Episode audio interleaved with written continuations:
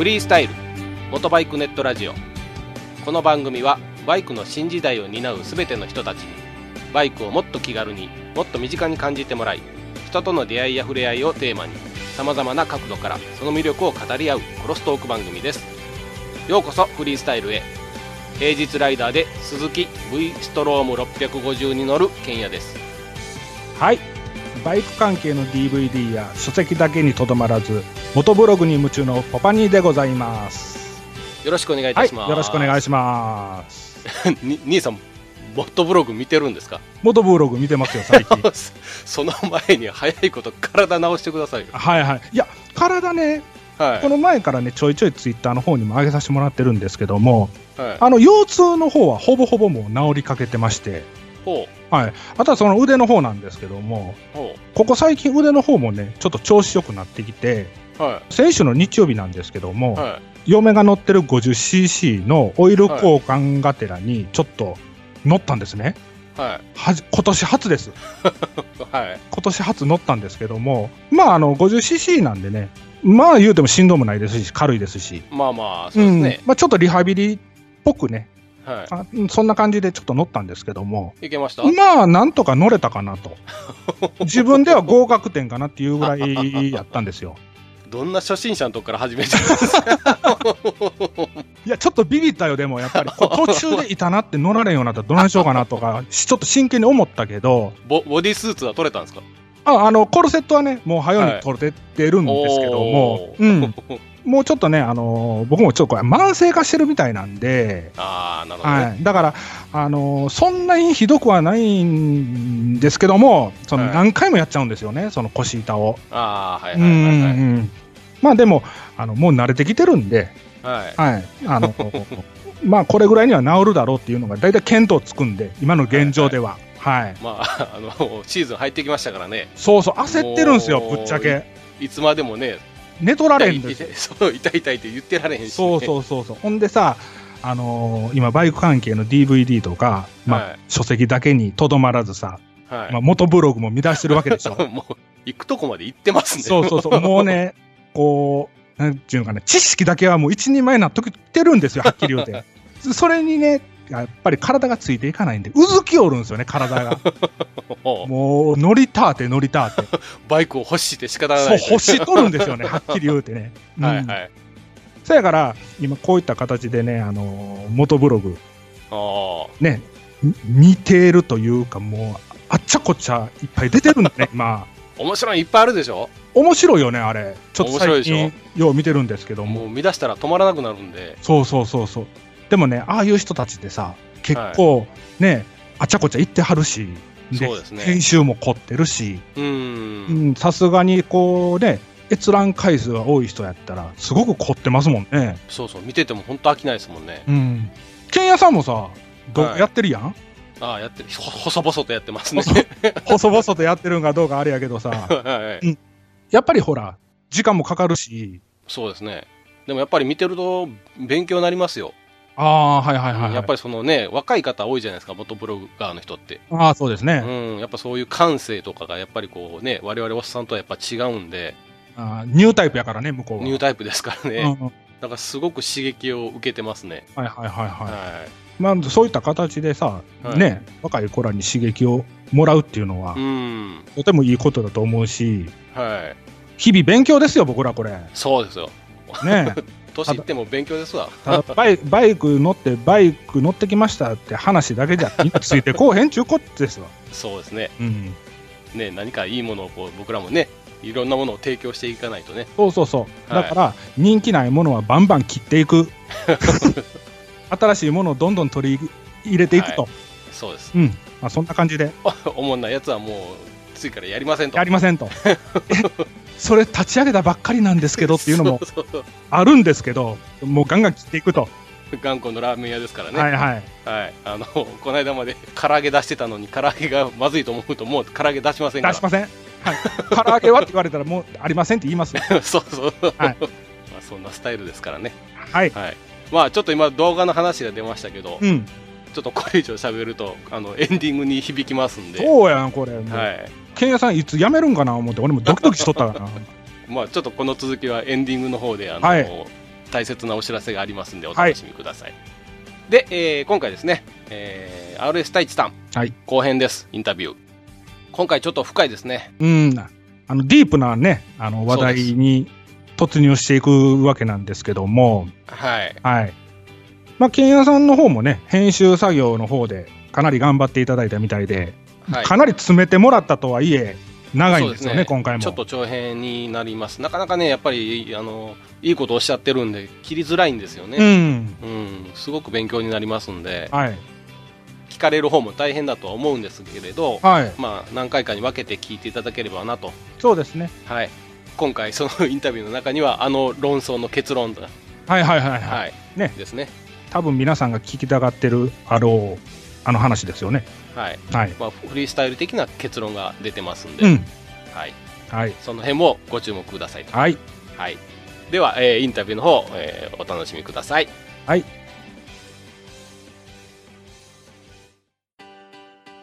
落ち着いて聞いてくださいあなた EBR 症候群ですだって、だってお前ハヤボルトじゃんって。もう私、ビュエルっていうアメ車乗ってますけど、なんか、無理やりいいこと言おうとして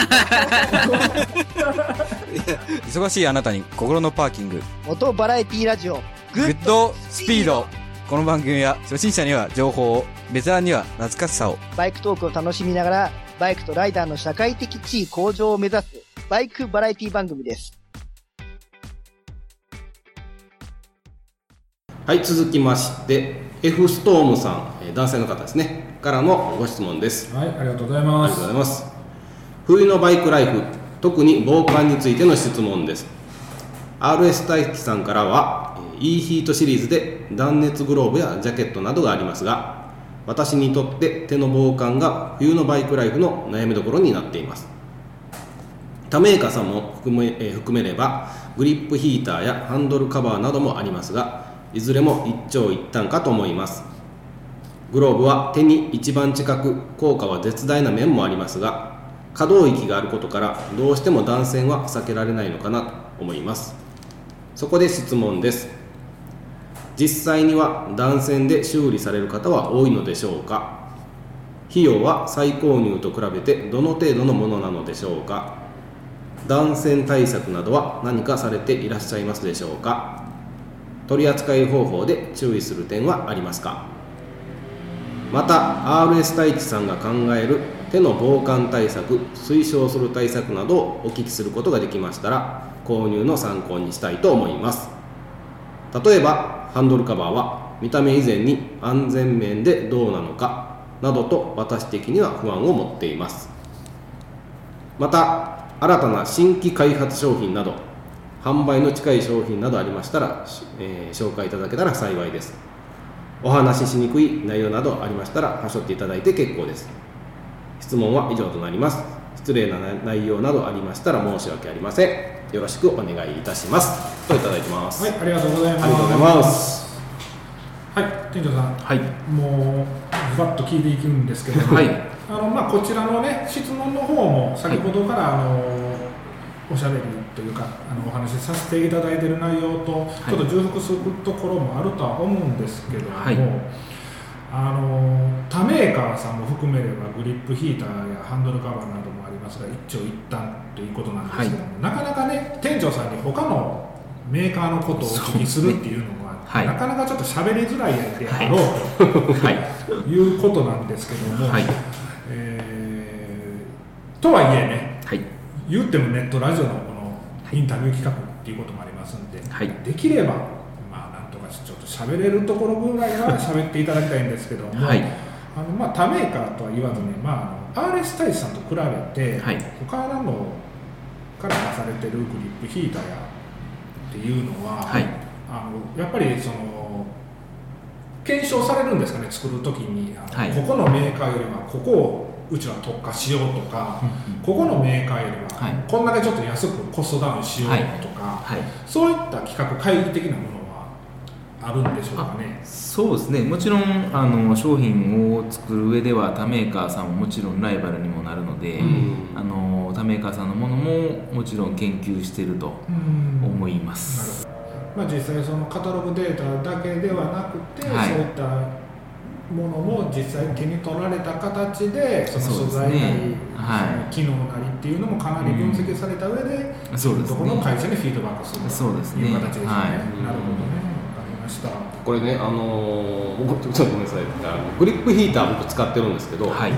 でグローブありますよね、はい。えー、いいヒートの、はい。どっちの方があったかいんですか？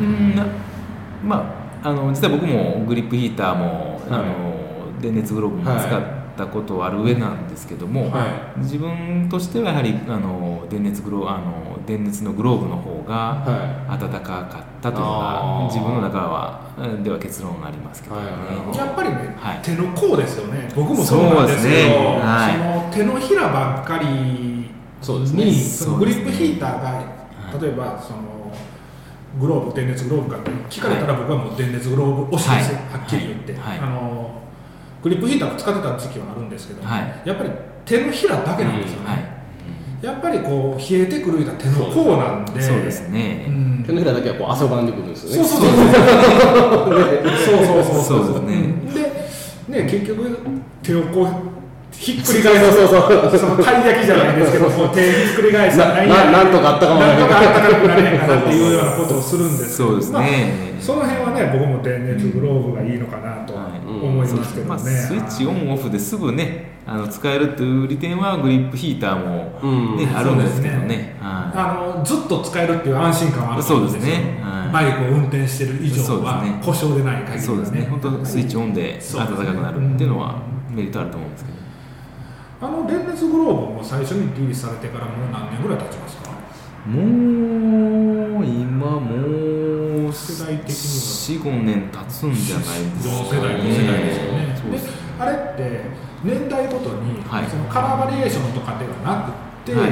その機能面で、はい。そのちょっとバッテリーの容量が増えましたとか、はい。発電量が増えましたとか、はい。素材を新しい素材に変えましたってはい。いうのは、年々何かクローズアップというかあのブラッシュアップされてるわけですかね。そうですね、まあ、分かりやすい部分で言えばジャケットなんかは背中しか暖かくなかったんですけども、まあ、今期のものではまあお腹の方も暖かくなってたりだとか、まあ、グローブともう面でもハイパーモードっていうのが今期のモデルからつけてついてまして、まあ、あの瞬時に暖かくなりますよというような機能もあのついてます。まあね、僕たちもね共通の知り合いの女性の方がね、はい。電熱の、えーとジャケット着てはるんですけど、ね。はい。もうねもうずっとこたつの中入ってるみたいな。そうそうそう。僕らね二人で寒い寒いよね。ブルブルブルなんか走ってる。のにねなんか一人なんかあの冷たいコーラとか飲みたいな。そうそうそう普通に言う子なんだよだからそれだけ、だからその彼女も、はい。ほんま電熱ヒーターっていうか、その電熱のジャケットないし手袋っていうグローブっていうのは、もうすごく推してました、はい。うん、まあ太一さんのね商品そうですね。うん。これほんまもうこれ着たらもう、はい。なんていうのかな。バイクのそのオフシーズンってなくなるよ。ってい。う、はいだから凍結とか気にせえへんやったら全然これだけ着ていけたらもう一年中バイク乗れるからいいって、はい。うん言ってました。はい。はそうですね。い。ということなんですけど。この間もそうですよね。夜中高速道路走ってましたもんね、うん寒い中静岡まで。静岡まではい。ツーリング行くのに、多分それもねそれがなかったら多分行けないと思うんですけどね、やっぱりその、やっぱりね女性なんでね、はい。あのやっぱり体が冷える冷えないっていうのも、はいはい。やっぱり体調面ですごくはい。あると思うんですよね、はい。まあ、男性でもそうなんでしょうけど、はい。やっぱりそのこの時期やっぱりどいかに体を冷やさずにはいバイクライフを楽しむかっていうことだと思うんですけど、ね。はい。だから皆さんねこうやって質問内容太一さんに質問をくださいって言った時にでもこういった形で電熱系がはい。非常に多いっていうのは、やっぱり意識がみんな高いのかなと、はい。今だから安全面とこの時期だからこそこの冬のバイクライフの,、のはい。電熱系の質問が多いのかなと思うんですけど、やはり、まあ、僕もそうですし、まあ、相方のケンヤさんもそうなんでしょうけど、まあ、気になることといえばやはり皆さん同じでやっぱりその修理そうですね、ね実際使ってみて その、クレーム的なものはい。が実際あるのか、はい。うん。あの使ってて電気こうへんから抜くないとかいうこともそうですし、あと、まあ、費用ですよね、はい。まあ最初に費用対効果ではないんですけど最初に新品で買いました、はい。なんかの折に、まあ、潰れちゃいました、はい。その時に新しく買った方がはい。安く上がるのか、うん。それともメーカーの保証でやった方が安く上がるのか、はいっていうこともありますし、はい。まあ一回断線してしまったような経験がある方やったら、はい。どうやったらその対策としてね、何かをもっとこうした方が、はい。その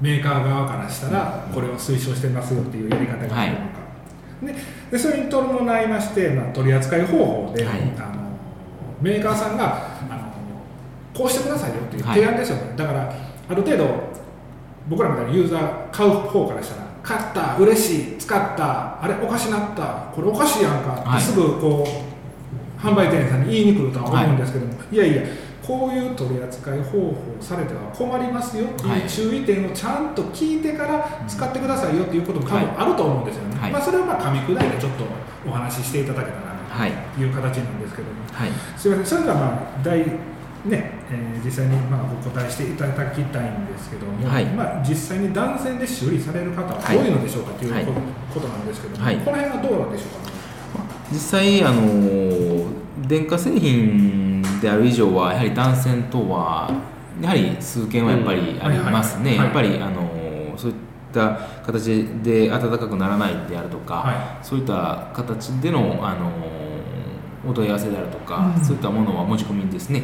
はあります。でまあ、ただあのまあ正直な話やっぱ1年目はねリリースした当初っていうのはやっぱあのありました。結構あのなんその今のものよりはやっぱありまして、ただ、はいまあ、年々やっぱり進化していって、うん。まあ、断線されにくいようなあのそういう形状であるとかあの配線の配置であるとか、うん。そういったものがあのどんどん改良されていって、まあ、年々年々それはもう本当にこう減っていっているというところですね。はいはい。わかりました、えーそれでは費用なんですけども、はい。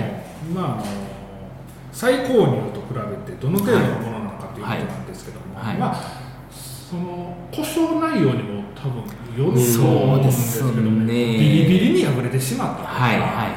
見た目これグローブちゃうじゃないかっていうようなものに関してははいでしょうしでこれ多分聞きたいっていうのは、はい。例えば片手がアウトになった場合ですはね、いはい。うん。え両手ついで使うもので、はい。片手がアウトになった場合、はいはい。こっち使えるやないかはいはい。でこういった場合はどういう処置というか？ですね。ままずあの前提としては、はい。あのグローブにもジャケットにもあの2年間保証がついてるんですね、はいなのであの、まあ、例えばその2年間の間に、まあ、通常使用で、まあ、転倒とかはね、うん。まだちょっと、はいまあ、これはまた別なんですけども、はい。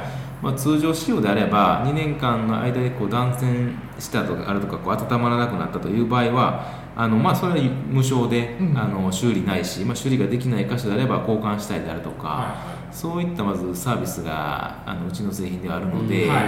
その辺は安心していただけるのかなと。であとまあ万が一あのその2年超えてあのそういうふうな温まらないかっていったところに関してはもちろんあの修理等はできますし、はい。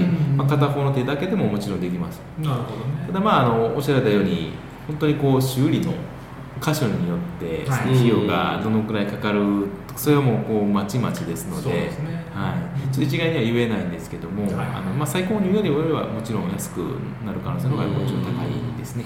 ここでね、まあ、ちょっと一つの疑問っていうとおかしいんですけどもね、はい。まあ、あるんですけども、はい。まあ、僕はあの、まあ、RS 太一さんの本店の近所にまあ住んでるんですけども、はい。まあ、ことあるごとに、まあ、ショップの方には来させてもらってるんですけども、はい。例えば、えーそれインターネットとかの通販で買いましたと、地方ですと、はい。なった時に、はい。そのこうやああやっていうのを、まあ、当然電話のやり取りなりメールのやり取りで、はい。多分しないといけないと思うんですよね、それがすごく億劫だから、はい。なかなかその地方のはい。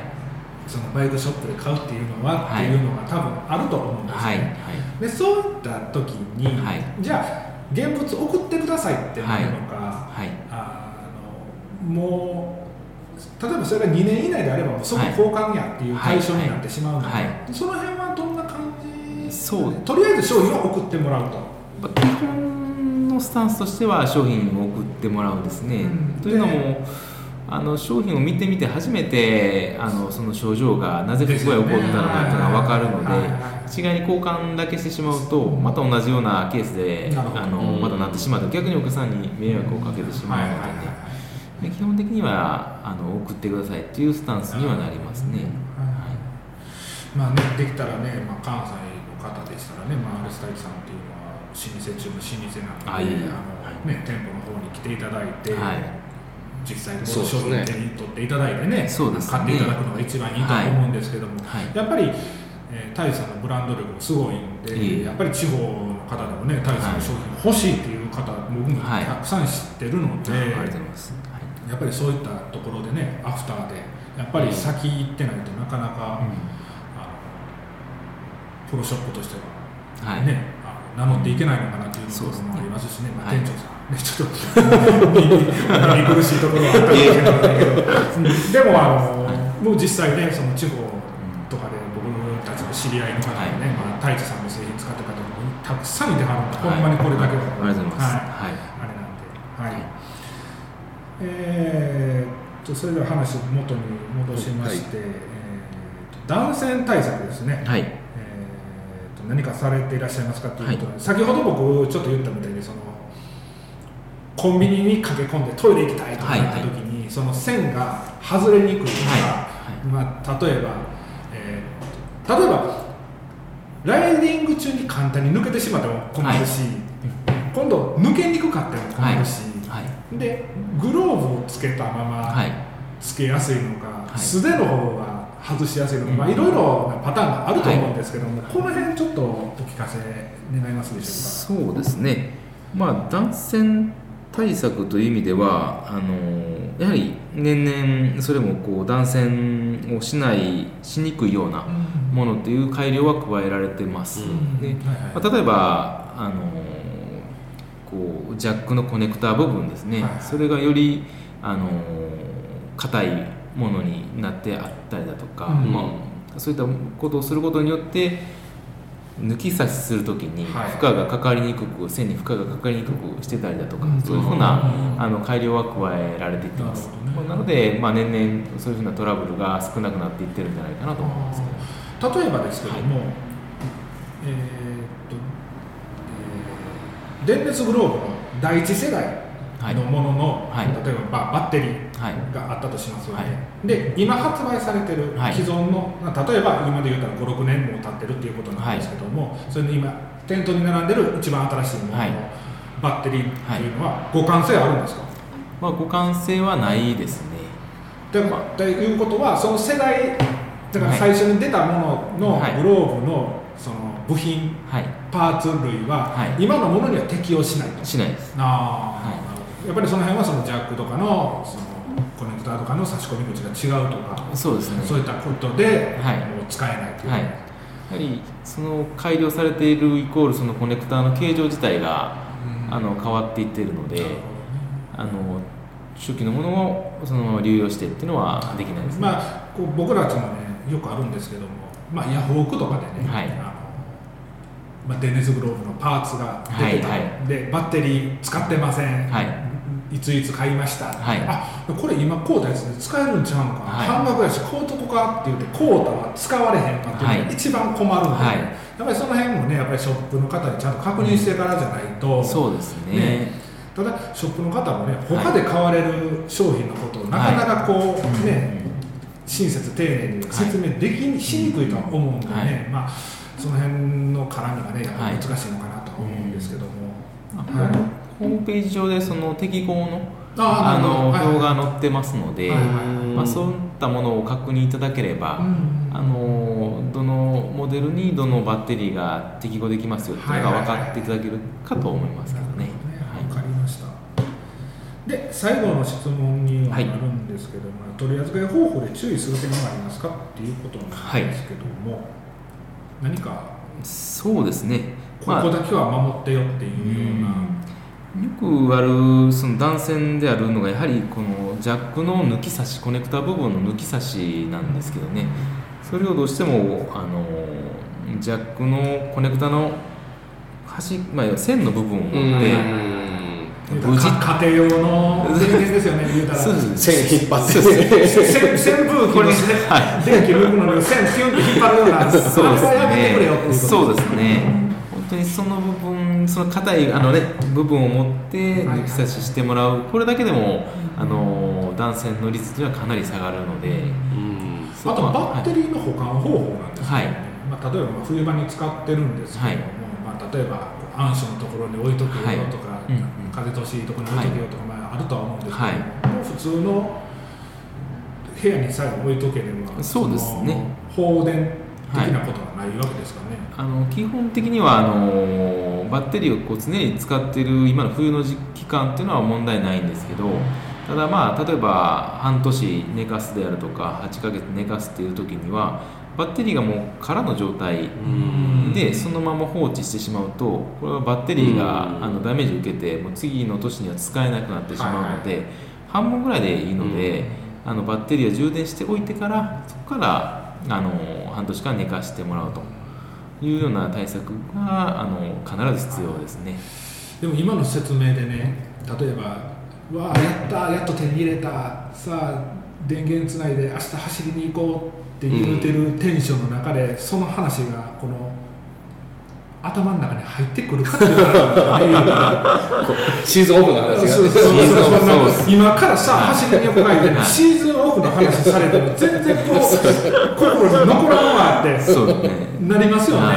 やっぱりその辺がね、そのでそうですね。取扱説明書読んでくださいよって、まあ、まず読まんもんね、読まないですね。うん読まないけどやっぱ読まんとダメや。り読まなあかんってことですよね。はわかりました。はい。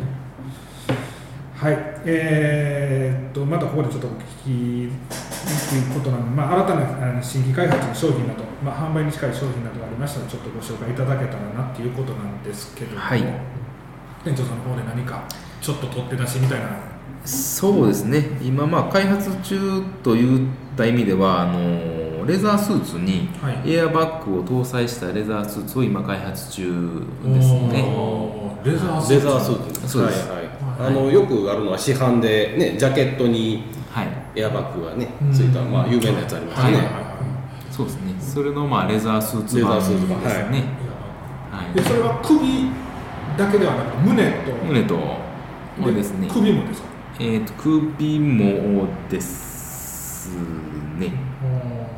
ちょっとごめんなさい。首もあったかな。ちょっとあはで転倒した時にはい。膨らむ、いそうですそのえっと作動するうあれは何なんですか？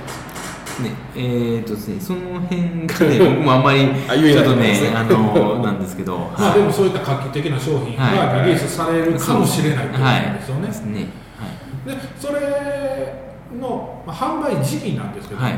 まあ、まだまだ先の話なんですが言うてももう近い話なんですよ、まあ、あの急ピッチで今進めているところですね、リリースに向けて、まあ、この春とかすっていうことではないんですけどまあ、実現に向けて今、急ピッチで進めていると、まあ、実際もうテストでもうプロのライダーの方にはもう来てもらったりだとかはしてますんで、はということは近いうちにもう我々の目にも。い、そうですね。もしかしたら大阪モーターサイクルショーぐらいにはもしかしたらお披露目とかいやまだ ないわかりました、はい。はい、ありがとうござい。ます、はい。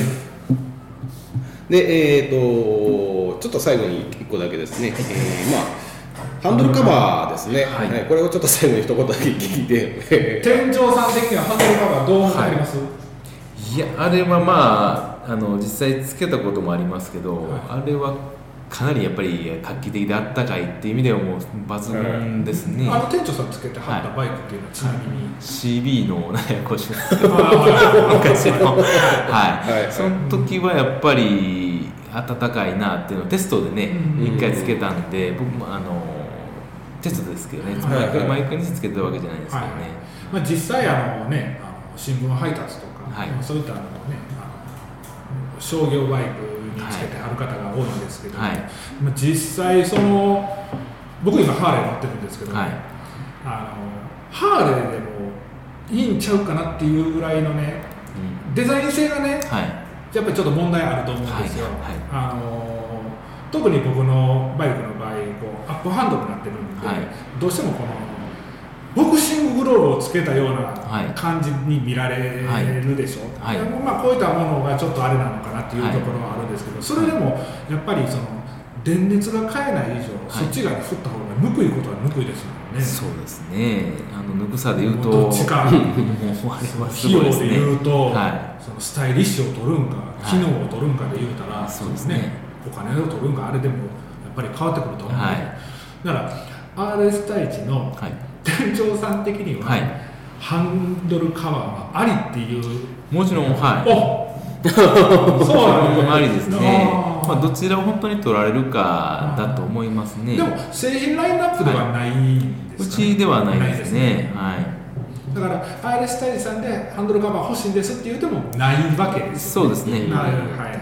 ただあの他社さんのね、うん。ハンドルカバーはもちろん取り扱いをしてますし、うんはい販売もしてます、はい。うん。だから、えスクーター関係だけではなく大型にも店長さん的には、は押してるというか、まあ、押してもいいよっていうもちろん機能面っていうならば、はい。あ機能面っていうか店長さんもつけて走ってもいいよ ぐらいの感覚なんですよね。そうですね、はい。あれを一度経験すると、は ありじゃないかなとあとは本当にまあ見た目とかねいや個人もうほんま差これはすごい貴重な意見 貴重なご意見いただきましたもう。大喜びする人が業業界の方からこうしていただいて、ね。はい、わかりました。はいありがとうございます、はい、じゃあ、えー、F ストームさん、えーありがとうございました。はい、ありがとうございました。ははい、続いてのお便りに行きます、い、えー続いてはハピコさん女性の方ですね、はい、ありがとうございあます。りがとうございます。いただいております。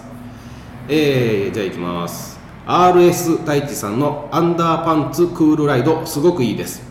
ワンシーズン使い昨年、えーロング用にロングツーリングですね、はい。えーロングツーリング用に2つ買い増ししました、暑い時期でもズボンズボンにベタつベタつかずフィット感もバッチリ。もたつきもなく大好き商品です身長1 6 5センチの私は微妙に男性ものに、えー微妙に男性ものにお世話になってますが、これの好きなところは、えーチャックに当たる部分がないので男女とも使えることです。はい、男性には不便なのかもしれないですが女性、えー女子なのについてると悲しいのです。ということで質問としてはやはり女子もののサイズ展開豊富な種類を希望したいのですがいかがでしょうか？よろしくお願いいたします。ということです、えーありがとうございはい、あります、がとうございます。ということなんですけども、店長さん。はい。はい。えー今回の質問では、えーアンダーパンツ。クールライド、はい。まあ、あのワンシーズン使っていただいて、まあ、昨年ロングツーリング用に2つ買い増ししましたということなんですけど、これあれですよね。あのズボンの中に履くまあおっさんの言い方で言うとタイツですよね。うん、なるほどね。これ僕初めて知ったんですけども、これを履くことによって涼しさが増すっていうことなんですか？そうですね。クールライトっていう商品がありまして、はい。あの本当に汗の汗を乾くあの気化熱を利用してはいはいはい本当に涼しくなります、はい、まあ、先ほど言ってたなんたらテックとかはい。っていうやつの逆バージョン逆バージョンですね。はい。はいはいこれ僕も一つ持ってるんですけどうん。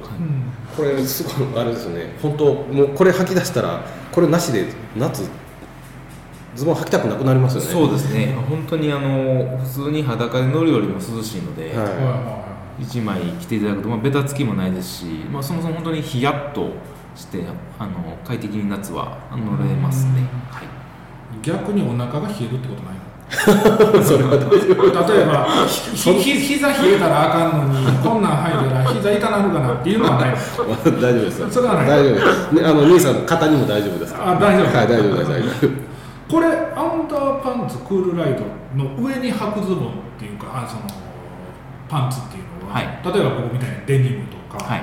えーオーバーまあオーバーパンツは履かないですね。普通のはい。そのライディングパンツですはい。カーパンカーパンとかい。いろいろあるんですはい。どのタイプにも適合してるんですか、はい。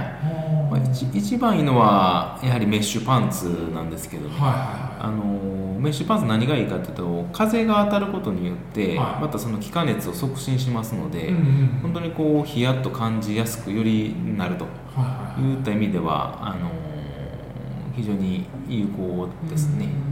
それは体感ではい、ヒヤッとしてるの？か、はい。それとも物理的にはい。その温度を下げてるのかっていうと、どちらになるあ一応体感になるんですか？もう物理的にですね。あ。まあ、要はあのよく水まき水まいうん。たはいはい。打ち水みたいな。打ち水効果ですかはいはいは本当にあのふうにあの蒸発するときにこう熱を奪ってあはいの蒸発しあのしますので、いうんうん。それの原理を利用してるんですね。はいはいであの一瞬にして乾きますのでこのクールライドは。うん。汗で濡れたとしても、なるほど。はい、でまあ、ハピコさんの質問内容なんですけど、まあはい。ハピコさんの身長が165センチとちょっとまあ女性にしては大きめですお高めですよね。はい。はい。でやっぱりその微妙に男性もののアパレルにお世話になってるっていうことなんでしょうね。はい、そうですね。男性ものこのアンダーパンツ君ライドをまあ入ってらっしゃることですね。なるほどで、まあ、チャックに当たる部分がないと、うん、でまあ男女とも使えることなんですけども、まあ、女子が 女子がつあれがついてると、まあ、そそうですね、まあそうですよね。使うことないですからうんなね、るほど。はい。でもこの、えー先ほども、まあ、店長さんともお話しさせてもらってたんですけども、まあ、RS タイツさんのアパレル関係でその女性のシルエットを大事にしてるっていう、はい。ねそうですね。先ほどから言われてたと思うんですけども、こういったインナーであってもそういったところは変わりなく遜色なくそういった女性ものは女性もの男性ものは男性ものという形でそうである程度デザイン的には考えてある形ですかね。そうですね。やはりあのアンダーウェアとかであれば当然まあ女性の場合はあのチェスト部分がやっぱり男性とはやっぱり違いますし、うんそういった意味も違いちょっとあのパターン自体は変えてますね、うん。まあ、ジャケットなんかは特にあのこうくびれが出るようにはいはいはいはい。あのそういうふうなシルエットになるようなパターンにしていたりとか、まあ、男性ものと女性ものでは一見見た目は似てるんですけど、は実際着ていただくとそのシルエットが違うというようなところですね、まあ骨格自体がやっぱ違うので、はいその分をこうパターンでいはい。あの合わせているっていうところですね。あの男性もののねアパレルでね、はい。そのサイズ展開的にね、はい。その表記なんですけども、はい。まあ、S、M、L、はい XL っていう、はい。まあ、大体基本の4段階の、はい。えー、とサイズ展開があるんですけども、はい。女性の場合のね、はい。えー、と展開がねはい。あの、まあ、今の言い方で言うと、まあ、XS とか S とか L っていう形になるとです、今、ウーマン S とか、はい。じゃあウーマンスモールっていうんですか？ウーマンレギュラー、ねえっとね今うちで展開してるウーマンミディアムとウーマンラージ。ウーマンラージですね。っていうのがはい。今そのラインナップとしてはい。今発売されてるわけですよね、はい。ということは男性ものであれば4つの表記があるのに対して、女性ものは今2つ。そうですね。という形なんですよね、はい。で今回、えーっともう一つサイズ展開として増えるんですよね、そうですね。はいあの今期の春物からえウーマン XL っていうのがはいはい。はい出ます、うん。まあ、ウーマンラージのもう一つ上。上のあのサイズですね、はいはい。これは展開する予定してます、はい、ちなみにサイズっていうかまあまあおしゃばりでなんていうんですか？その男性でいうたら、はい。まあ、大体どれぐらいの方が着れるようなもの XL に値するんでしょうか？そうですね。大体あの男性の幅でいうと M サイズぐらいですね。男性の M サイズ。はい、に当たるサイズが今回また新たにあの女性の方でリリースされます。XL が男性の M そうですね。ララなウーマンラージが男性の S ですか？そうですね。大体あ一の個ずつそうですね。降りてくるはい。形そうですね。なんですかねでこれハピコさんだったらウーマン XL は結構ぴったり。もしかしたらそそううですね。ですね。はうちの嫁が大体165ぐらいなんで。大体男物で言うと M なんですよ。はいなんで多分同じぐらいでいい感じだと思いますね。でもまあシルエットはまあ女性のそのシルエットになっているので、はい。一度ぜひちょっとハピコさんにも来ていただければ。ああ、そうですね、はい。だから新しいサイズが今度展開されるということで今までないものそうですね。なんでね、はい。あのちょっと大きめの女性の方であったら試してみる価値そうですね。絶対あると思いますよね。そうですね。もうねサイズの展開をじゃあもうどんどんしていただいてるということで、うん。はい。はいバッチリの質問はい、ですねね、もう2つというもう4つも5つも買い増ししてもらいたい。取って出しのこれもね、ね情報いただきましたよ、これ。はいはこれだからもうね、パあのハピコさん、今シーズンはどんどんあの太一さんの商品を、ぜひぜい。もうひこれで快適ライディング楽しんでください。はい。そういうことですね。ははいい、えーハピコさんありがとうございまはい、した。ありがとうございました。はい、続きまして、えー私ですね、ははいいえー私からの質問です、はい。えー私は昨年雨男と言われるほど、えーツーリングに雨に見舞われ、えー一気にレインウェアが傷んできたので買い替えを検討してますと、えーそこで、えーレインウェアについての質問ですと、えー RS 大地さんではえードライマスター X コンパクトレインスーツドライマスター X レインスーツ、えードライマスターレインスーツレインバスターですね、えーレインスーツまあ、これ4つの展開をされているんですけどその違いを教えてくださいとい。うものと、まあ、あと大人のライディングウェアっていうものでえージンバシリーズっていうのを今展開されてるんですけど、えーまあ、ロゴが少なくてですね、えーすごく興味あるのですが現在ジャケットはレザーだけです。と、えー私はテキスタイルのジャケットが欲しいのですが今後テキスタイルの展開はあるのでしょうかということの2点です。よろしくお願いいたします、ということですあのーこれ、まあ、カッパのことなんですけど、えっ、とちょっとね本当に去年あの私ツーリングに行くためにずっと雨あって、えー雨の中高速で5時間走り続けるとかですね。しかも暴風雨の中をとかですね、でもカッパがかなりちょっと傷んできまして、えーまあ、買い替えをちょっと考えております、でまああの太一さんのやつ結構ね、えー評判がいいので、えーまあ買おうかなと思ってるんですけどそれぞれほらあのやっぱり特徴があるので、はい。あのどんなのがいいのかなっていうのを、まあ、お店で聞けばいいんですけどね、あのこの機会なので聞いてみようかなと、えーいう形なんですけどちょっとそれぞれの特徴をちょっと教えていただいてよろしいですかね、そうですね、まああのードライマス大きく分けるとドライマスターというシリーズと、はい。あとまあレインバスターっていうシリーズに分かれるんですね。はい。でまずそのその大きく2つの違いとしては、まあ、ぶっちゃけて言うとドライマスターの方が糖質性っていうものが高いんです。うんで糖質性って何かっていうとあの平たく言えばえ蒸れですね。はいはいはい。蒸れを逃がす機能が高いのがこのドライマスターです。でレインマスターはもちろん糖質性はあるんですけども、まあ、ドライマスターに比べるとやはり低くなってしまうと、まあ、その分ただお値段としてはレインバスターの方はリーズナブルなうん。お値段設定になっています、まずこれが大きくあの分かれるところですね、うん。で次にドライマスターとドライマスター X ってあるんですけど、はい。えーこれの違いはあの糖質性の値としては一緒なんですね、まあ、蒸れを逃がす機能としては一緒です、はい。ただ耐水圧って呼ばれる要はあうん。の圧力がどんだけかかれば生まれてしまうっていうはい。耐水圧が高いのがドライマスター X あっていうような住み分けになります、はいはい。であと一つ特徴としてはドライマスターとドライマスター X の違いとしてはジャケット部分はドライマスターレインスーツはドライマスターという生地使ってるんですけどもあのパンツに関してはレインバスターっていう生地を使って上と下で生地が違うってことですか？はい。はそれの特徴はありますね、はい、でドライマスター X に関しては両方ともドライマスター X の生地を使ってるジャケットもパンツも。ああなるほどね、はいまあこのね僕晴れ男って言われてるんですけども、はい。まあ、ツーリングで、まあは雨にかかったことはまあほんま今ちょっと軽く考えただけでないんですよ、はいはい。でただそのスキーとかでね、はい。やっぱりそういったスキーウェアを着た時に、その発汗ですよね、はい。汗かいた時の、はい。あはい。れがすごく深いっていうかね、はい。いうのは十分分かってるので、はい。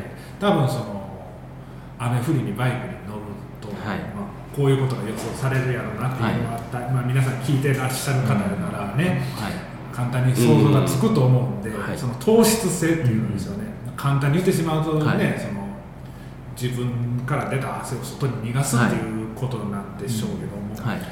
これの値というかはい。が高ければ高いほど快適なんですよね、そうですね。よくゴルフなんかでもね、はい。なんかそういった雨の中でプレーされてる方で、うん。やっぱりその糖質性をはい重視してるものの方がこはう、ベタつかないんですよね。そうですね、うん。やっぱり夏場なんか特にね梅雨の時期とかはい。夏場とかは特に体感できるぐらいやっぱり、うん。あの快適性っていうのは、うん。あの顕著に分かりますね。あのぶっちゃけあれちゃうかな。そのウェア系アパレル系で一番体感できるのがこのレインウェアじゃないんですかねやっぱり。そうですね。金額の差もありますけどもそうですね。来た時のうんだから最初から一番いいものを着てしまうと、うん。はい。あこれんなもんなんかと思うんでしょうけど、はい。い今言うたらホームセンターで売ってるものから順番にこそうねう上にこうランクを上げていった人からしたら、はい。こんなちゃうんかっていうぐらいのそうですね。体感いただける体感できるものですよね。はいはい。はいはい。べちゃべちゃになりますもんねあの汗で自分のその湿気でね。はい。で結局自分の着てる服ばっかり濡れてもってね。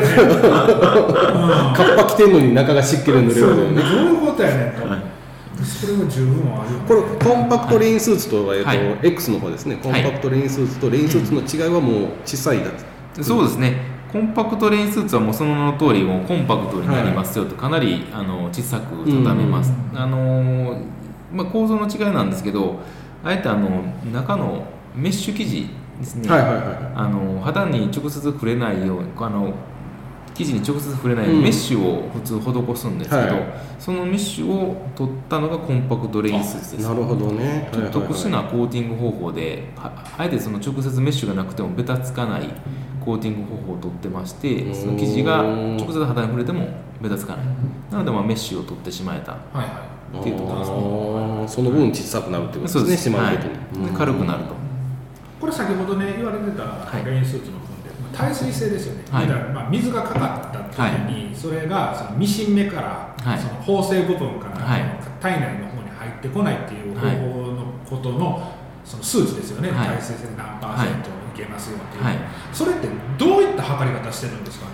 まあ、あの圧力計みたいなのがあるんです。あの実際に水をかけてるわけでまあ、わけではない。です。あの中にあの空気をどんどん仕込んでいってですね、はいでそれで圧力を測定するものがあって、はいはい。それをこう生地引いて、はいはいなんどのぐらいの割合で、えー力でこうかければ水が漏れましたっていうテストがああります。そしたら、あれですか、その太一さんに来る新しい社員の人にそれ着さして、はい。店長はがい。高圧洗浄機で水かけて、おい水入ってきてるかって言ってるわけではない。わけですね。なるほど。わけではない。ね。ああよかったです。ね、はい。なるほどね。わかりました。あとまあえっ、ともう一つの方ですね、まあはいジンバシリーズっていうのを展開はい。されてまして、はい。えーまあホームページの方で見ていただいたら分かると思うんですけど、はい、あのまあちょっと太一さんの製品としてはまあ独特のデザインですよね、はい。大人しいと言ったら変ですが大人っぽいデザインをしているものになるんですけど、はい。これが今ね、えージャケットレザーだけの展開になってるんですけど、今後これはどうなんですかね？そうですね。今のところはちょっと予定はないですね、うん。まあ、ただねこういうふうに大人ののライニングウェアっていうのがあの大人の方がまあ非常に多くはなってきてるので、実際あのこういうジンバシリーズとかはあの人気はやっぱりありあ今後も出てくるでしょうし、まあ、あると思いますけどね、うんうんうんうん。はい。まあ、今後の、えー売れ行きとか そういうのによっては展開が広がるかもということですね。はい。はい、ありがとうございます。えーじゃあ、えー来シーズンは、あ今シーズンか、えー今年はもう雨が降りませんので、あのカッパは買いますけど、着ないように、はい、あの来た際はあのツイッターの方で、えー感想を述べさせていただきますけど紹介して、はい、はいそうです。ということで、えー私ありがとうございました。はい、続いての、えー質問です。はい、野良犬さん、えー男性の方からいただきました。はいありがとうございますありがとうございます。えー RS 太一様、はじめまして、野良犬と申します。えー御社の製品では、現在 GPX レーシンググローブとフレックスチェストプロテクターを使っています。特に革グローブはメンテが大変そうで今まで敬遠しておりましたが実際に使ってみるとそんなことはなくまた自分の手にしっかりと馴染み大変満足しています。ありがとうございます。さて、えー今回御社へのインタビュー企画ということで2つご質問をさせてください、え1つ目ですね、えー御社の、えー商品開発の流れ企画開発製造までについておお伺いさせていただきたいと思います御社の商品ラインナップを見るとバイクウェアやプロテクターにとどまらずツーリングバッグやマグカップ果ては USB メモリーまで幅広く展開されておられます。そこでよく思うのですがバイクで使うための工夫やアイデア配慮は当然御社で企画設計されると思うのですが持ちは持ちやというかライディングシューズなら靴やというようにその道の専門メーカーに商品企画を持ち込み開発の協力と製造の依頼などをされるのでしょうか。また今までの商品開発で苦労した経験や面白いエピソードなどを交えてお答えいただけたら幸いです。その商品を実際に作っておられる方の生の声を聞くことで我々ユーザーも愛着や思い思い入れが出るし今までと違う新たな視点が持てるのと思い、えー持てると思いますのでよろしくお願いいたします。で2つ目が、えー御社はライダーサポートプログラムプログラムという形でレーシングライダーのサポートを行っておられますが今までで印象に残るユニークな申請やアピールをしてきたライダー意気投合してプログラムを超えたパートナーシップを結ぶに至ったライダーなど特別印象に残っている、えーレーシングライダーのエピソードなどをお聞かせいただけたらと思います。よろしくお願いいたします。ということです。はいありがとうございありがとうございまます。す、え2つですねはい来ております。はい。まずじゃあ1個目いきましょうか。そうですね。まあこの一つ目御社の商品開発の流れなんですけども、まあ、はい。企画、開発製造までについてのお伺いさせていただきたいということなんですけども、はい。まあ、店長さんは、はい。販売というかそうですね。はい。店舗に出ていられる方なので、はい。実際この企画開発製造っていうところまで深く携わってるわけでははい。ないわけなんですよね。はい。だから、まあ、今回の質問について、まあ、お答えできるところがあるのであればお答えしていただきたいなとは思ってるんですけども、まあえーまあ、簡単に言えば、まあ、ツーリングバッグやマグカップ発売 USB メモリーまで幅広く展開されております。っていうのは、まあ、僕も店舗に行ってるので知ってるんですけども、ですねマグカップとか、まあ、言うたら太一の名義がついてる、はい。ね、コップとかだと思うんですけども、まあ、えー、と僕が知ってるだけではあの携帯のカバーをね、はい。展開されてますよね、あとまあなんていうボトルですか？その、はいアルミのはい。水筒水筒ですね。みたいなものもね、あれされてるとは思うんですけども、ああいったものは、はい。まあ、言うたら直接ライディングには関係ないものだとこういったものを作ろうって言ってくる人たちっていうのは、はい。どういった方がその企画開発をされてる方が言ってくるそうですね。のか、例えば、えーショップの例えば女性の方、女性店員の方が、はい。今回なんかこの携帯ホルダー「太一」って書いてるやつここ花柄でとかやったら可愛いのになとかいう、そういった簡単なことからこの商品に発展するのか、あのそういったところって何かございます？そうですね、まあ、基本はやはり企画の人間があのマグカップであるとかあのさっきのボトルですね、はい。そういったものをこうデザインしてはい。は上げてはきますね、うん。まあ、ただあのうちの利点といいますか、まあ、ショップも兼ねて、はい。あの展開しているのでそのショップからのもちろん意見っていうのも、うん。あの反映されることももちろんはいはいあります、あのこういった意見がお客様からいただいてるんですが、ああのどうでどうやろうっていう話をまあして、なるほど。えー提案することももちろんーありますね。はいということはあれですか？あの、まあ、小回りが利くと言いますか、はい。ユーザーからこういった意見ありますということで、はい。まあ、商品になりうるっていう可能性も十分はい。あるということなんですね。そうですね。はい、わかりました。でまあ、そこでよく思うのですがバイクで使うための工夫やアイデア配慮は当然御社で企画設計されると思うのですが餅は餅屋というかライディングシューズなら靴屋というようにその道の専門メーカーに商品企画を持ち込み開発の協力と製造の依頼などをされるのでしょうかっていうご質問なんですけども、はい。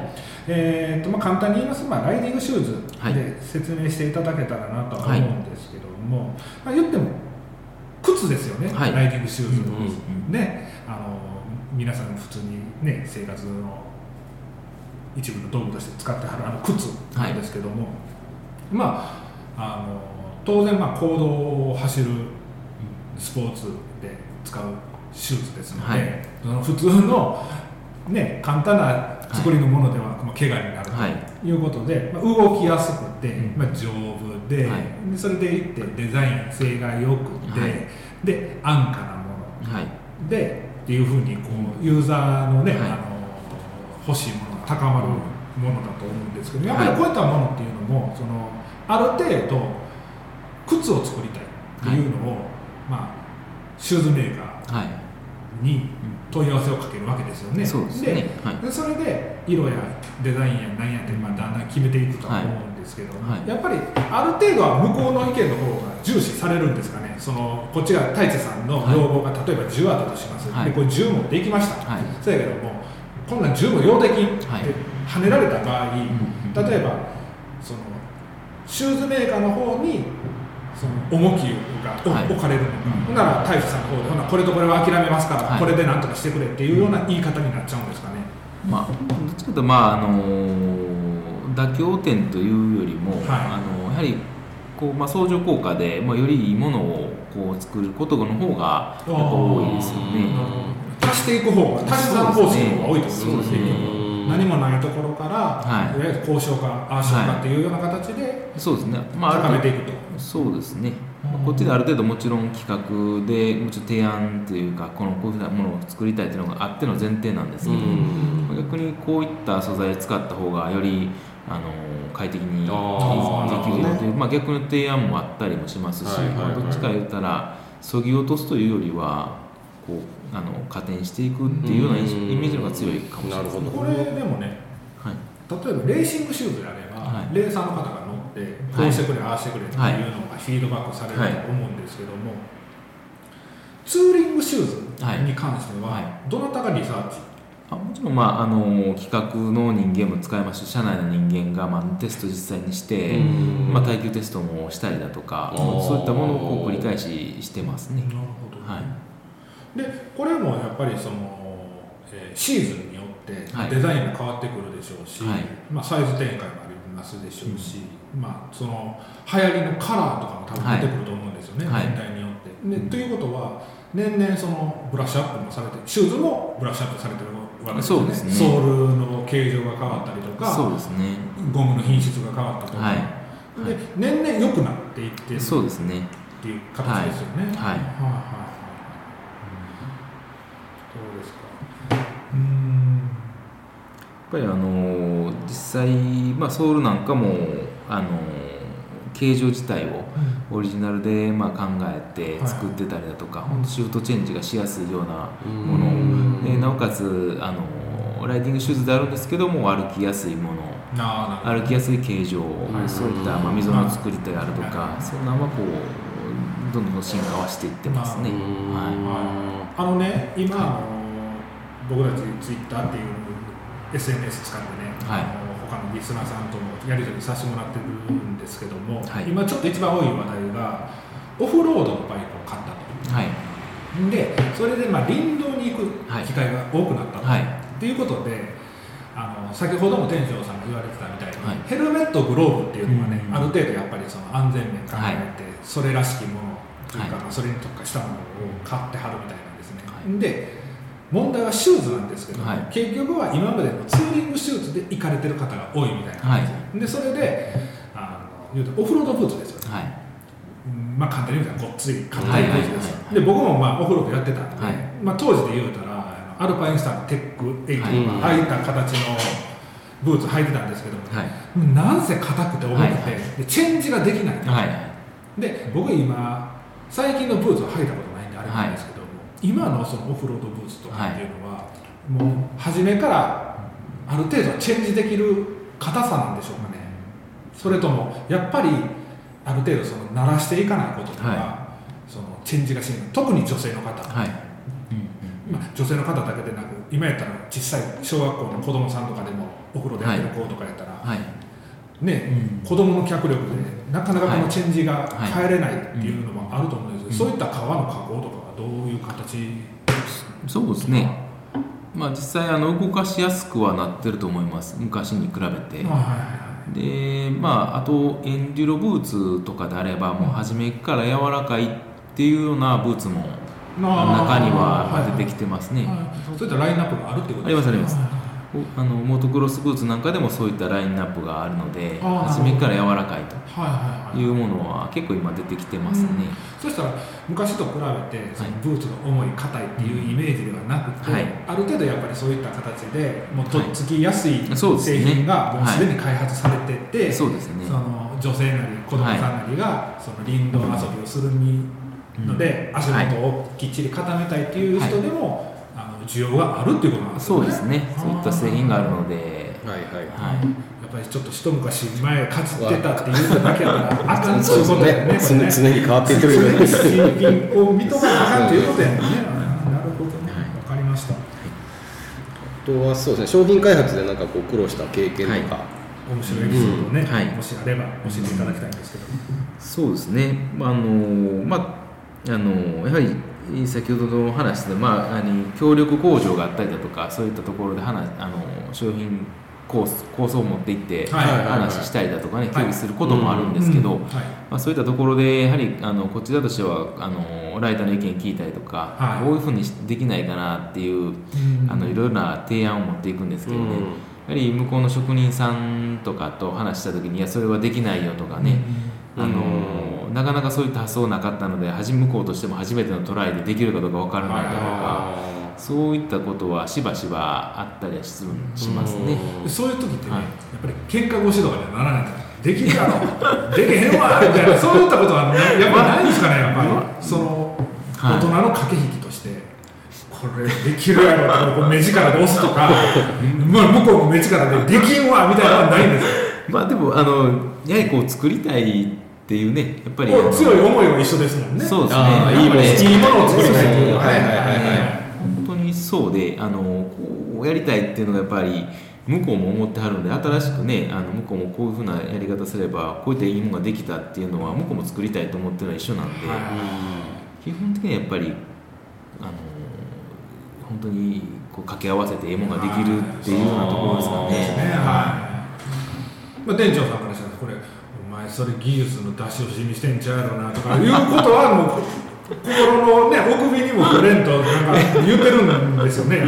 でもう向こうもできるもんなら作ってやりたいけどなみたいなのがあっての相乗効果で結局この商品はできたんですか？できてないんですか、まあ、その時のグローブなんですけどそれはできましたできたんですね。はい。はい。まあで実際商品化されててあしてます。はい。今でも販売されてるんですか？販売してます。えー今はしてないんですけど、あのーリリースはできましたね。あできたんですか？はい。はで今はちょっとカタログ落ちみたいな形になっちゃってるんですかそうですね。はい。でも当時は売れたんですかね？い。当時は売れましたね。すごいひあの評価は。あよかったですはい。やっぱ苦労のプロの賜物ですね。まあそうですね。本当にそうですね。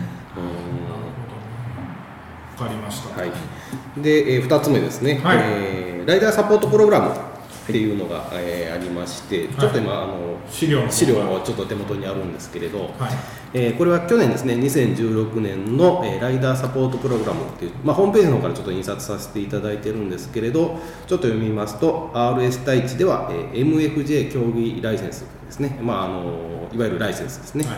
えー国際、国内、えーフレッシュマン、えーのおライセンスを所有し、全日本や地方選手権とかですね、あとは、まあ、イベントレースなどに参戦される選手を対象に、当社が指定するライディングギアを特別価格にて、えーご提供しますと。いう形で、まあ、あの対象となる、まあ、レーシングスーツとかグローブとかですね、えーインナープロテクター、えーブーツ、ヘルメット、はい。まあ、もう全身ですね、うん、っていう形で、えーまあ、国際とかですね、えーまあ、国内とかフレッシュマンとかのライセンスによっては異なるんですけれど、あーまあ、半額になったりとかですね、えーするものもあるようですし、まあ、20%とか30%とかっていう形で、まあ、これはあれですよね、まあ、レースに出る支援そうですね。はい。はい。あのあくまでもサポート。そうですサポートですね。どうしても、はい。ね、レースでおお金かかるお金かかるんで、あのそこを、ね、少しでも負担を軽くするためにっていう形の支援だとは思うんですけれど、まあ、これの申請はどこれお店の方でされてるんですかね？そうですね。はい。あの専用の用紙がありますので、はい。あのそれで申請いただくっていう形ですね。はい。どんな方が来られたりします？まあ、最近で言えばあの本当にこう若い方がなんか増えてきてるんじゃないかなっていう気はしますね。はい。でレース経験がありそうとかなさそうとかっていうのはその書面でわかるんですかね？まああのその要項の中にあのどのあのどのクラスで走られて、走ってますというようなそういうような記入欄があるので、まあそれ見てにはなりますけどね。はい。女性の方とかは最近どうです？多いですそうですね、多いってことはないんですけども、はい。やはり女性の方でもそういうふうなあのサポートの申請される方はいらっしゃいます。はい。でこれあの申請されて誰でも通るわけではないとは思うんですけど、はいはい。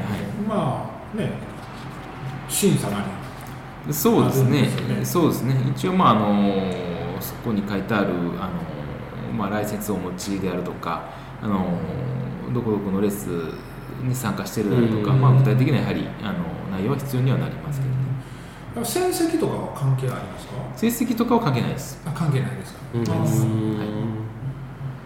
あくまでまあこれも一つねレースで、まあ、何かうちがバックアップできればというところのあのプログラムですので、まあ、一度どうかなという時はもうご相談気軽にいただければ、はい、あそうなんですね、あえまあ、実際サポートを受けられてるから、い。方ってどれぐらいいてはります？どのぐらいですかね。ちょっと具体的な人数はあれなんですけどあのねこう年々増えてるような感覚はありますよね、これは関西だけのいやえっともう全国でで、はい。展開してる。はい、まあ、ホームページで、はい、載させてもらってホームページ、はでこのね、えーユニークな申請やアピールをしてたライダーっていうのはこれはもう店長さんはちょっとわからないい、ですそうです。ユニークな申請とは ちょっと。よねユニークな申請でなんか何馬のかぶり物してきたとか。とか、ねうん。まあそうですねまあでも本当にあのなんかこう迷われてはったりだとか方がいらっしゃったらね、はい。まあ、あのぜひぜひ店頭でねまたお声かけいただければと思うんですけど、はいはい。はまあこれはあれですか？もう行ってあのパートナーシップのレーシングサポートを受けたいんですけども用紙くださいって言ったらあもちろん。はいはいどうぞっていう形で、はい。もうその場で申請できる。い、そうもちろん。はい、はい。わかりました、はいはい。はいまあ、あのこういうものがありますので、ちょっと興味あられ、ある方はですね、はい、あのぜひどんどんどんあのレースの方に参加していただいて、はい、こういうものを利用してください。はい、ありがとうござで、います。はい、さんありがとうございました。はい、続いての質問です。はい、えー中田さん。男性の方からいただきます。まあ、男性というか、あれですね、これ、あのー某、もう、もうはいらない。もうもういらない、中山バイクラジオですね、はい。えーのお中田さんからいただいております、はい、ありがとうございます。ありがとうございます。はじめまして中田と申します。RS 太一さんには、えー主にサーキットでお世話になっております、まあ、中田さんあれですね。サーキット行ってらっしゃるんで。そうですね。はい。はい。えーリペア体制がしっかりしているのが非常にありがたいです。さてバイクウェアのリユース再利用ですね。についての質問です RS 太一さんでは中古バイクウェアのリユースについて何か取り組まれていることはありますでしょうか？体型の変化や、えー他のジャンルのバイクへの乗り換えなどでサイズや色雰囲気が合わず使えるけれどしまい込まれているバイクウェアってあるかと思います。そういったウェアを中古ウェアとしてリユースできれば次世代ライダー支援に使えるのではないかと思いまして、えー川崎の、えーアンダー29うーミーティングのような若い世代限定のイベントでその中古ウェアやアウトレットのウェアを若い世代でも買いやすいような値段で販売というのは現実的に難しいんでしょうかという質問をいただいております、はい、ありがとうございます。あよくある話ですね、うん体型の変化とかそうですねそうですね。昔のつなぎとかも切れないですもん若い子のはい。ということで、まあ、店長さん、この質問なんですけども、はい。はい。あのーこちらの質問者の方も、はい。私たちと同じで、あのバイク系のポッドキャストやられてる方で、はいでえーそれと、まあ、主にそのサーキットではい。活動されてる方なんですけども、まあ、こちら、えー中田さんの質問で、はい。バイクウェアのリユースですね、はい。再利用について、まあ、今、うちの相方のケンヤさんも言ってたように、まあ、年いって体型が変わったと。はい昔はかねごそごそやったものがもう今パッツンパッツン。だよチャック閉まらへんわとまあそうなったらねそうなったらでも諦めはつくと思うねんけども、例えば色が時代と合わなかった、はい。今着れなんとか着れるけどもちょっと今着るにはこれ派手やな。とか、はい年いってからこの傾向はないやろと。か、はい。まあいろいろそういったこともあるとは思うんですけども、はい。まあそういったものについてのリユース、はい。再利用っていうことについてその RS 太一さんでは、はい。そういった、えーと中古商品のはい。展開とか、はいい、ろんなものは考えてらっしゃいますかっていうことなんでしょうけど、はい。はい。まあ、実際あのその中古商品等を何かこう販売であるとか、はい。まあ、次にこう使ってリユースっていうのは今のところは取り組みとしてはないんです、はい。でまあ、ただあの店舗で、まあ、年大体まあ2回ぐらいなんですけど、はああのそういうふうなあのウェアであるとか、い。まあ、あとはパーツですね。バイクの部品等のパーツを、ああの買い取っていただけるその業者がいてますんでね、はい。そういったところと提携して年2回イベントでショップの方で、はい。そういうメーカーを呼んで、うんうんあの買い取っていただけると、はい。その買い取った金額っていうのは R スタイチのあのショップで使える金券としてそう。はい、はい、お渡しするっていうようなイベントはさせてもらってますね。あのー僕の方もね何回かさせてもらったことあるんで知ってるんですけども、はい。あのー500円券っていう形だったと思うんですけど、はい。まあ、金額にもよるんでしょうけど、まあ、1000円券500円券だったと思います、でそれで、まあ、RS タイチさんで使えるものということで、あれしてるんですけども、はい。はい。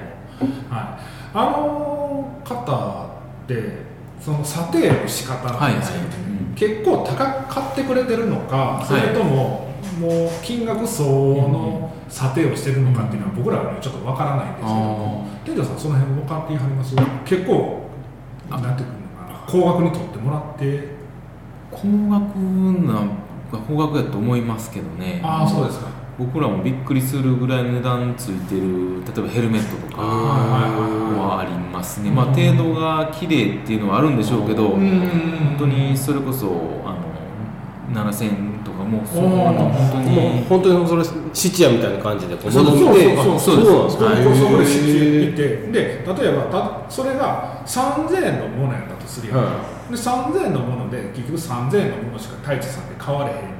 はいはいは言う人はまあ売る方からしたら3000円のもの買えるからいいねんけど、うん。これが例えば太一さんとその買い取り業者の間である程度査定を甘くしてあげてねっていう話で、うん。まとまってるんやったらその3000円のものが例えば7000円になりましたって言ったら、その4000円分っていうのは太一さんの企業努力なわけやんか、まあまあそうですね。ほな結局その7000円をうちのタイツのショップで落としてくださいよってういうあことがありきでその企業努力がそのタイアップされてて回ってるわけですだからそのこれ売れへんやろなって思ってる商品がもし眠ってるとしますよ、うん。僕もそうやし、うん。ケンヤさんもなんかあるとしましょう、はい。こんなん絶対もうヤフオク出しても売れへんわっていうのがあるんやったら一回タイさんに持ってきて査定してもらうっていうのは一つの手やんですよね。そうですね、うん。それで今欲しいものの頭金にするとか、はい。ね、そういったものでまたあの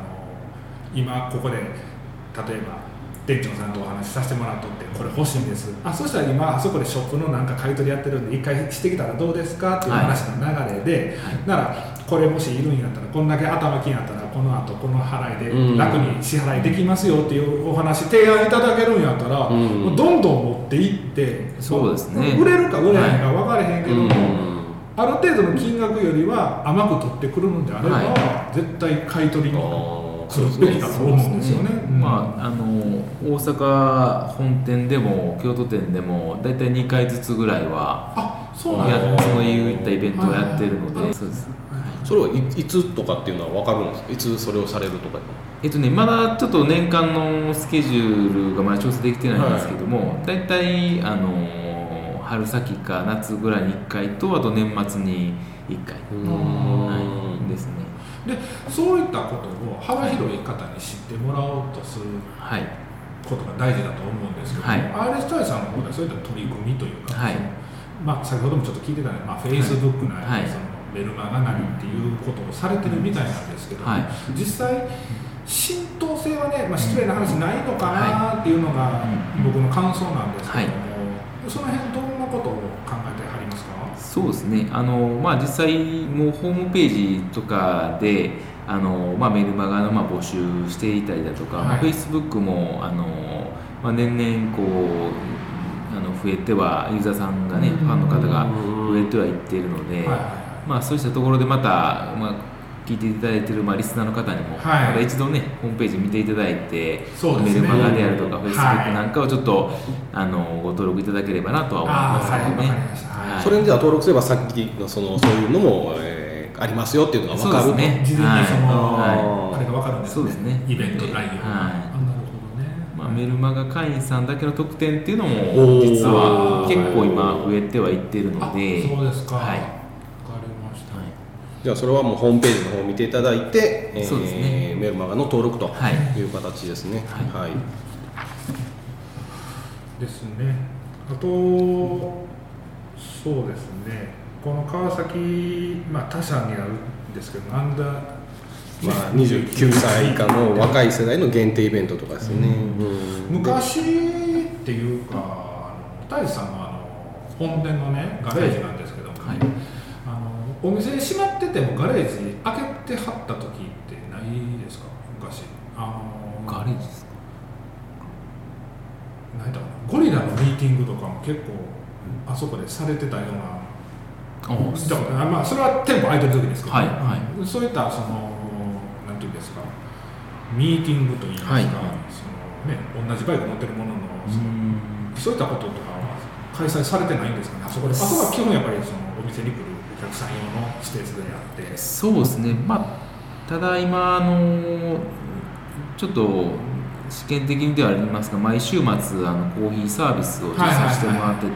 まあそれでこうツーリングの集まるスポットとして、あのご利用いただいたりだとか、はいはい。本当に朝にあの集まっていただいててね、あのお伺い話をお伺いすると、今、ツーリングの待ち合わせで、今、太一さん寄らせてもらってるんです。けど、駐車場を、まあお使いいただいたりとか、まあ、そういった形で利用いただいて、まあ、そういった方にあのコーヒー店、無料サービスでいかがですか？ということで、まあ、コーヒー飲んでいってもらってから、まあ、ツーリングお出かけどうですか？ということで、あのさせてもらったりしてるんですけど、一駅ついてもらうだけでも、ね、そうですね、まあ、ツーリング帰りでもいいので、はいはいその土日は今カフェやってますんでね、あそうですね。そういうところで、まあ、僕も何回かいただいたんですけど、そうなんですお美味しいコーヒーいただきました、はい。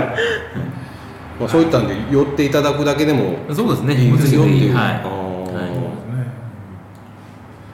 太一さんの中入ったことあるお店の中、あの手ぬぐいとかも貸してくれるんで、あそうあったかいタオルとかうんね、手そうですぬぐいとか。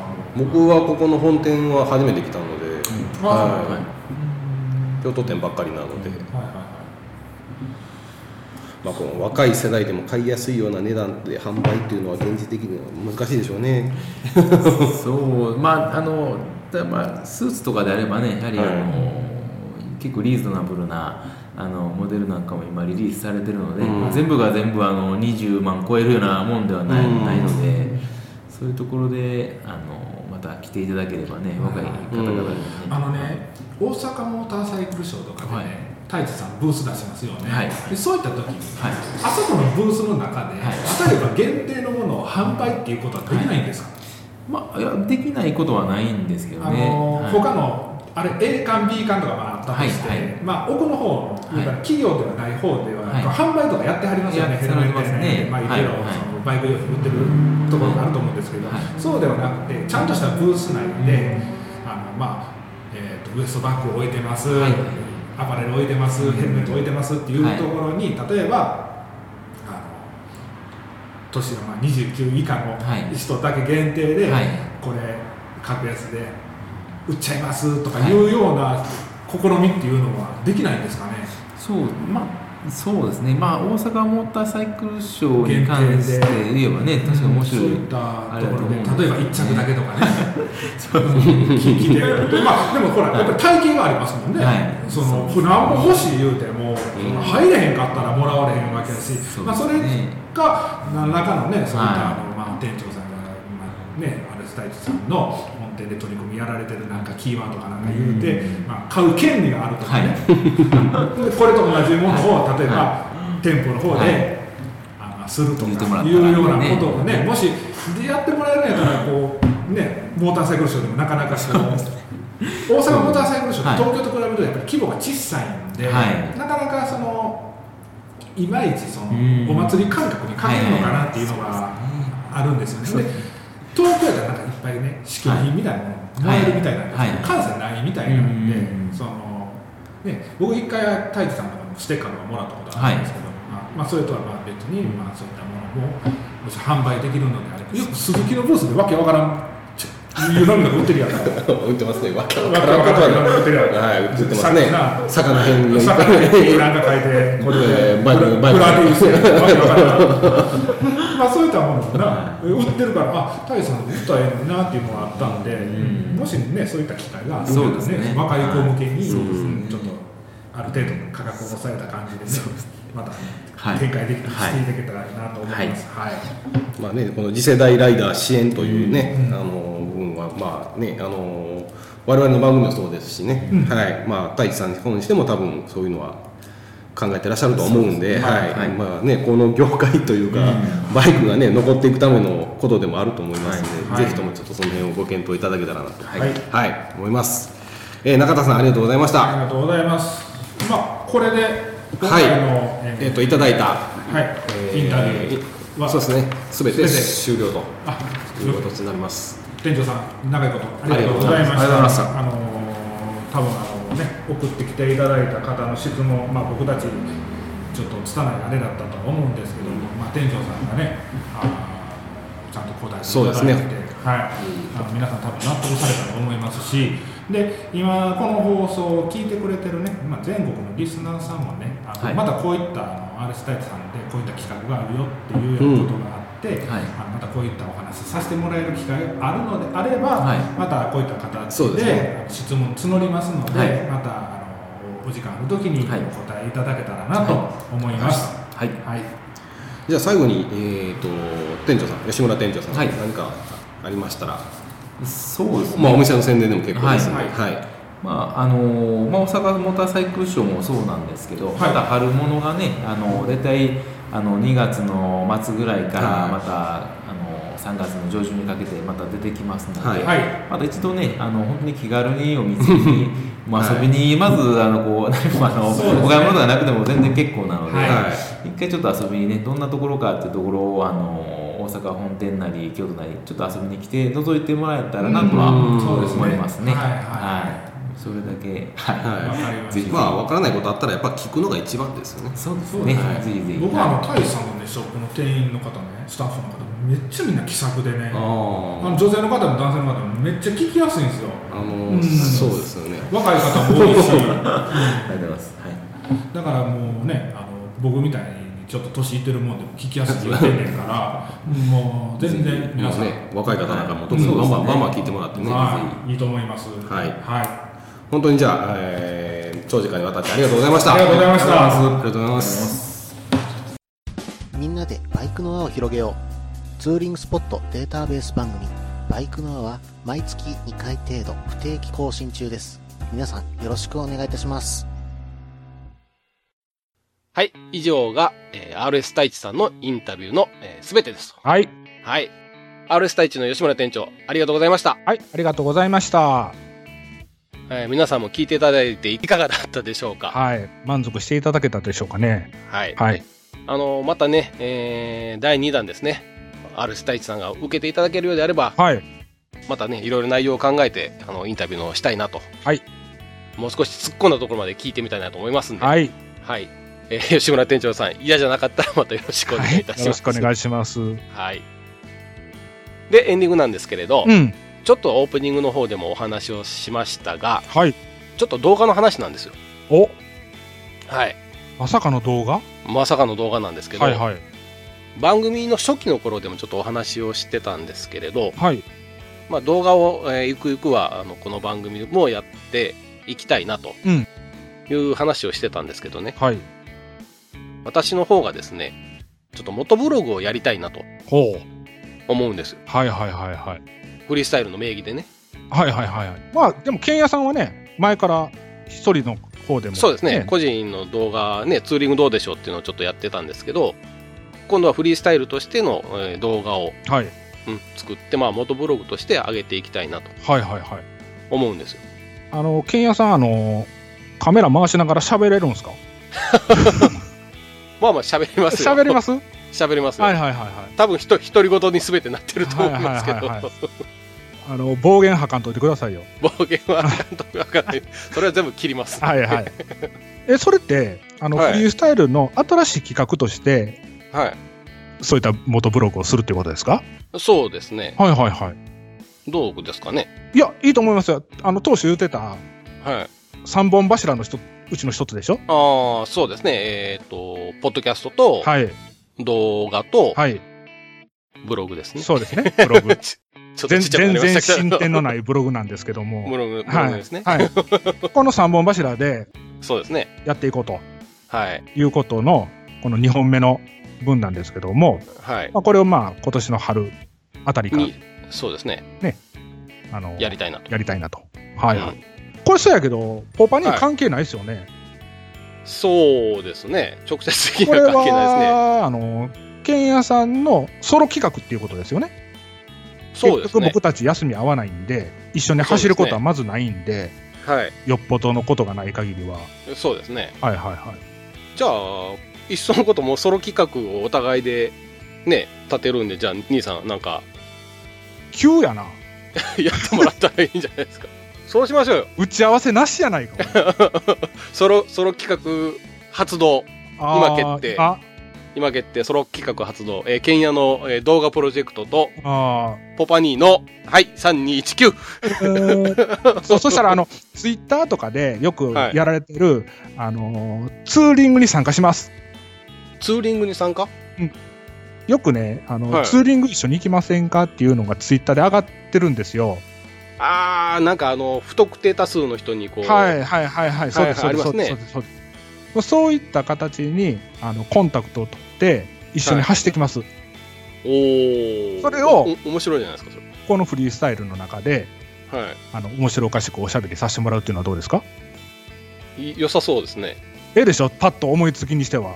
それ、え、それはほな、ジャンルとか関係なしに？ジャンル関係なしに。おおいいじゃん。あの、前言えば、ほら、あの、僕らがこう、野営ツーリングに参加しようとしたような感じのもっと進化したバージョンですよね。そうですね。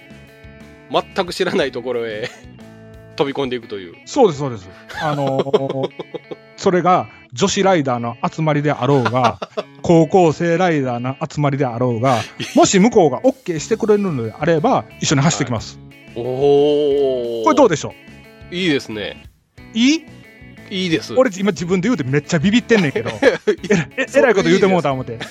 いいです。まあ僕も結構今、え 自分で えらいこと、そんな時間あんのかなと。ぶっちゃけ取り直してほしいねんけどなって。二人とも結構内心ドキドキほんまやで、もう。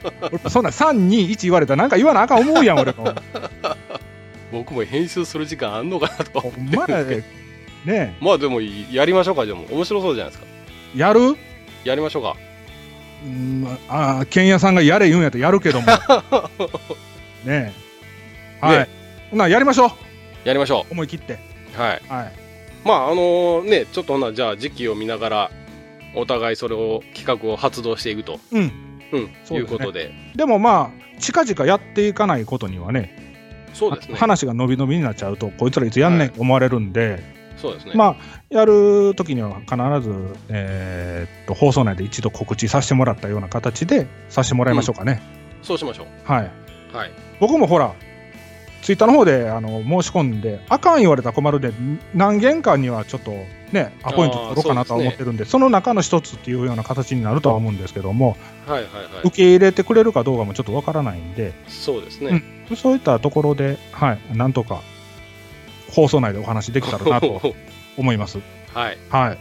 じゃあ、えっと、この企画を、あの、皆様、お楽しみにあ、してください。ちょっと待って、ちょっと待って、ちょっと待って。ちょっと待って、ちょっと待って。これさ、そうやけど、はい例えば俺が3件言うて、3件ともアウトっていう可能性もあるやん、言うたら。ありほんならます、ね。じゃあ、どうするんですか？コバニー的なソロ活動はもうないっていうことになるやんか。まあ、そうですね。ほんならその、ケンヤさんの元ブログばっかりがクローズアップされて、はい。俺の影薄なれへんか。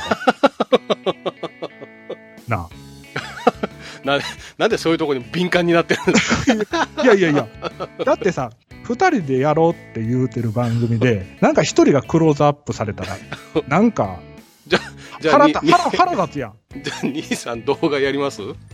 動画な。じゃあほんまはな、やりたいねんけど、ほら、は俺パソコン疎いしさ、い。もうじゃあ、なこれ機会に。なかなかな、できへんねんな。ああ。まあでも、ね。ん？これを機会に。そうやな。だから、剣屋さんのがクローズアップされて、なんか、賞賛浴びるようなことがあったら、はい。俺もほな、頑張ろうかな。お 一回。じゃあそ、兄さん、あの、ぜひ走ってほしいところあるんですけど、どこ？暗がり峠っていう2、3の近くです。暗がり峠きなあ。これ、うち近近所やけどな。あれ、大阪府なんですか、一応？あれはね、暗がり峠。東大阪とはい。生駒奈良の生駒。うん。あ、をつないでる昔の街道なんですけども。あ僕これは結構走ってるんですよ、え、えストリートボブちゃんで？ストリートボブで一回走りましたね。おお。ただあのー、ケンヤさん知ってるの？ここ。暗がり峠走ったことある？走ったことはないですか？だって超有名じゃないですか、関西では。まあねあのーまあこれこそ元ブログでよく上がってると上がってるんですよ。僕うん何回も見ました、元ブログで。このね、えー、と国道ひどい国道ですね。の308号線っていうところなんですけども、はい。これあれやでケンヤさん日本一急勾配やでなんか、三シャドウが37度とか、なんか最大シャドウが37とか38とか、なんかそんそうな書そうそうそういてありましたよ37度これスキー場で言うたらもう断崖絶壁のとこそうです。そうそうそうそう。あのね、僕も何回か走ってるんですけど、まあ、コアな道よ。だって、あの、元ブログ見てたら、400cc のバイクがもう一足じゃないと登らなくなってましたからね。そうそうそうそう。ほんで、二ね、足になったら失速してますよ。そうそうそう。ほんで、僕のバイクでも、と奈良から東大阪に向かう分に関しては、まだ走れます。はただ、えっ、と、東大阪から、い。はい。えー奈良に抜ける道。これが言うたら一番そのきついと言われてるね、あの最もきついと言われてる S 字コーナーがある道なんですけど、よくここで写真とかも撮られてると思うんですけど、ね止めるのが至難の技なんですよ。そうそう、あれ、あそこでほんまに演奏したら、もう初心者はなかなかん。もう二度と起き上がれてない。そうそうそうそう。ほんで、僕も走ったことあんねんけど、もう空しか見えねえっていうような感じ。どどっかのサーキットの馬乗せみたいな感じなんかな。あほんまに空しか見えへんねん。あうんーまあ、そういったところを、まあね、元ブログのネタとして走ってきてもいいかな。なんかもうリッターバイクだったら前輪浮きそうですもんね。そうそうそうそう、めっちゃ厳しいと思う。で、道幅がね、あの1.3メーターのところもあるし、ね、なおかつ一方通行のところもあるから、おーで、すごいですね。ね、なおかつ石畳。はいはいはい。雨あそうそう、石畳だ。そうそう、石畳ですよね。うん。あの、時々ね、道間違えて入ってきたじ乗用車とかもめっちゃ苦労してるから、おっちゃん真っ青な顔してるもん。どこやねん、ここみたいな。まあそこぜひ取ってきてほしいんですけど。ここほな撮りましょうか。ねこれあの、Google とかでね、Yahoo とかで検索してもらうときに、えーとそうです。ね。暗い峠ですよね。暗い峠。えっ、と、暗黒の暗に峠ですよね。はいはい。うん。これで検索してもらっほんま、鬼太郎出てきそうな名前やろ。これで 検索したらもうすぐヒットしますんで、はいはい。ぜひあの皆さんもちょっと一度見てもらって、はい。はい、我々が走りに行く姿を楽しみにしていただけたらなと思います。そうやね。なまあ、はいなんとか、そしたらこれ、あのー僕も目標として取っていきたいなと思ってますんで、またね、はい、皆さん笑ってもらえたらなと、そうですね。うん、思います。じゃあ、えっ、と、一応、今回じゃあ、えーソロ活動の発動の発表になっちゃいましたけど、エンディングは。そう、急にね、急になりましたけど。うん、予定にないこと言いやがってっていうことなんですけども、はい。はい。というわけで、えっ、と、はい番、番組の告知は、じゃあ、今回は割愛させていただきますので。では、第11回ですね。はい。えーまた近いうちに配信ししますので、はい。はい、えーお楽しみください。今回第10回です。えー RS 太一さんスペシャル回、はいえー A パート、B パート、えー終了となります。